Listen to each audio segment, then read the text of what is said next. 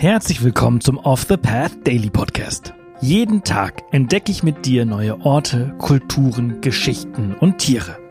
In den letzten sechs Monaten haben wir gemeinsam Unglaubliches gelernt. Und jetzt haben wir es sogar geschafft, für den Deutschen Podcastpreis nominiert zu werden. Wahnsinn, oder? Wenn dir der Podcast und unsere Arbeit gefällt, würden wir uns freuen, wenn du auf www.offthepath.com slash dpp gehst und für unseren Podcast abstimmst. Danke und viel Spaß mit dieser Folge. Werbung. Neue Wege gehen. Das müssen wir auch, um unsere Erde lebenswert zu erhalten. Denn der Klimawandel bedroht das Leben von Menschen, Tieren und Pflanzen. Besonders viel CO2 sparst du mit dem Wechsel zu echter Ökoenergie von Polarstern. Denn als Social Business und zertifiziertes Mitglied der Gemeinwohlökonomie steht der Ökoenergieversorger gleichzeitig für einen nachhaltigen Wandel der Wirtschaft. Und das kannst du ganz einfach unterstützen. Gehe jetzt auf www.polarstern-energie.de und wechsle in nur 5 Minuten. Und mit dem Code OTP20 erhältst du 20 Euro Rabatt auf deine nächste Jahresrechnung. Werbung Ende. Heute nehmen wir uns die Zeit, um tief in die faszinierende Welt der Insel Robinson Crusoe vor der Küste Chiles einzutauchen. Ein Name, den wir alle schon einmal gehört haben, dessen Geschichte aber für die meisten unbekannt ist. Dieses abgelegene Paradies hat viel zu bieten.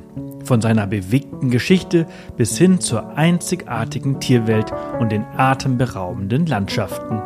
In den kommenden Minuten werden wir dieses versteckte Juwel im Pazifik erkunden und einige seiner Geheimnisse lüften. Robinson Crusoe Island oder Isla Robinson Crusoe auf Spanisch ist Teil des Juan Fernández Archipels und liegt etwa 670 Kilometer vor der chilenischen Küste im Pazifischen Ozean. Die Insel wurde erstmals im 16. Jahrhundert von Juan Fernández, einem spanischen Seefahrer, entdeckt.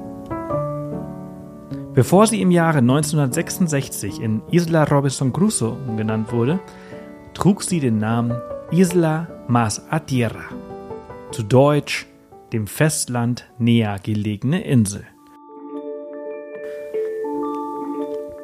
Im Jahr 1704 wurde der schottische Seemann Alexander Selkirk auf dieser Insel ausgesetzt und lebte hier vier Jahre und vier Monate lang in völliger Einsamkeit.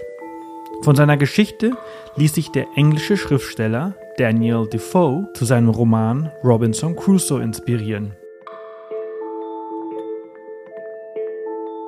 Im 18. Jahrhundert wurde die Insel zum Schauplatz einer der bekanntesten Überlebensgeschichten der Seefahrt. Als der genannte Alexander Selkirk mit seiner Mannschaft auf der Cinque Ports auf der unbewohnten Isla Masatierra landeten, stellte sich heraus, dass der Rumpf des Schiffes durch Bohrmuscheln beschädigt war. Selkirk beschloss, auf der Insel zu bleiben und versuchte, weitere Schiffskameraden zum Bleiben zu überreden, da er befürchtete, das Schiff könnte sinken. Als er erkannte, dass er mit seiner Meinung alleine stand, soll er einer Anekdote nach ausgerufen haben, ich hab's mir gerade anders überlegt. Ich aber nicht, erwiderte der Kapitän kühl und ließ sich zum Schiff zurückrudern. Wie sich herausstellte, hatte Selkirk die richtige Wahl getroffen, da das Schiff wenig später tatsächlich sank und fast die gesamte Mannschaft ertrank. Die Insel bot Selkirk alles, was er zum Überleben brauchte. Trinkwasser, Früchte, Fisch und Robben. Mit Geschick nutzte er diese Ressourcen.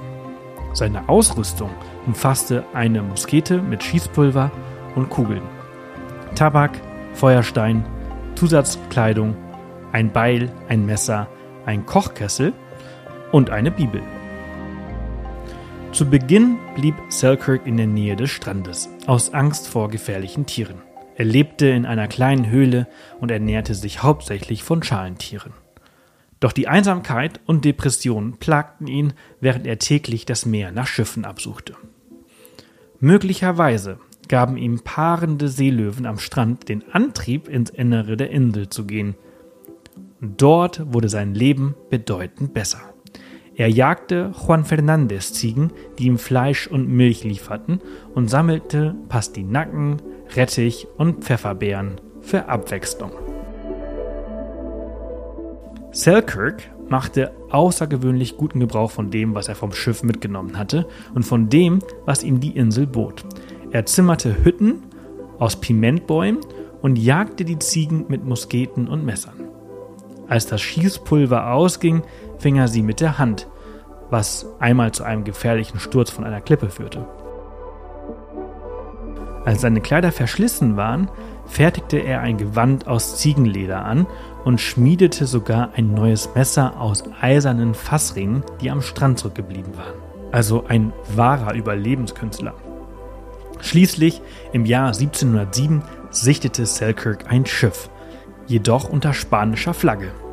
Er floh vor ihnen, da er sie als Feinde sah. Doch 1709, also zwei Jahre später und nach mehr als vier Jahren auf der Insel, kam die Rettung durch das britische Kaperschiff Duke unter Kapitän Woodus Rogers und William Dampier als Navigator.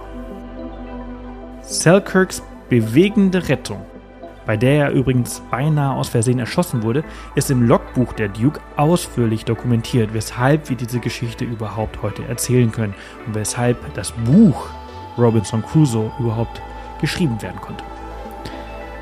Er wurde in die Zivilisation gebracht und möglicherweise zu Rogers Gehilfen gemacht. Das war jetzt eine sehr, sehr spannende Geschichte über Alexander Selkirk. Und nun zurück zu der Robinson Crusoe Insel. Denn heute ist die Insel ein UNESCO-Biosphärenreservat und ein Schutzgebiet für endemische Arten, die nur dort vorkommen. Dazu gehört die bereits genannte Juan Fernandez Ziege, der Juan Fernandez Frosch und der Juan Fernandez Nasenbär.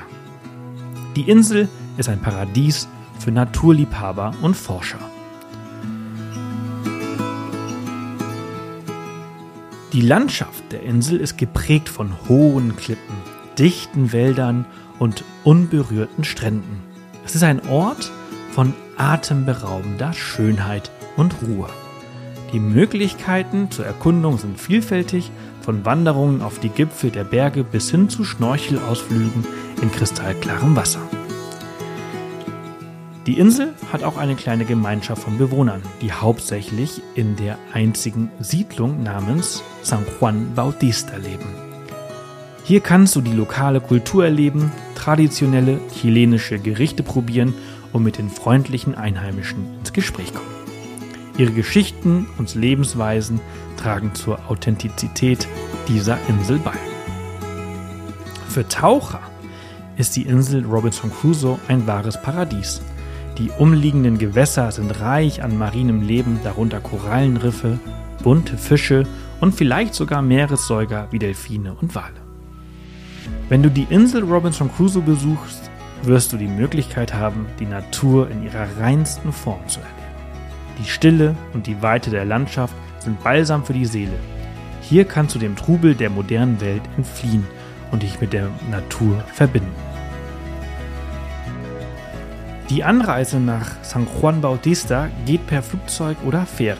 Es gibt einen Direktflug auf das kleine Flugfeld im Westen der Insel von Santiago de Chile und Valparaíso aus. Außerdem gibt es eine Fähre, die bis zu 50 Stunden von Valparaíso aus braucht und zweimal im Monat fährt.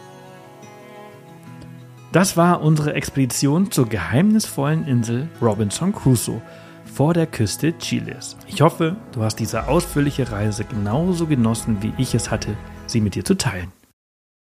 Das war's für diese Folge unseres Reisepodcasts. Ich hoffe, du hattest genauso viel Freude, wie ich es hatte, sie mit dir zu teilen. Wenn sie dir gefallen hat, freuen wir uns immer über Kommentare auf Spotify und über eine positive Bewertung auf der Plattform deines Vertrauens. Morgen geht's hier spannend weiter, also vergiss nicht, den Podcast zu abonnieren. Bis morgen!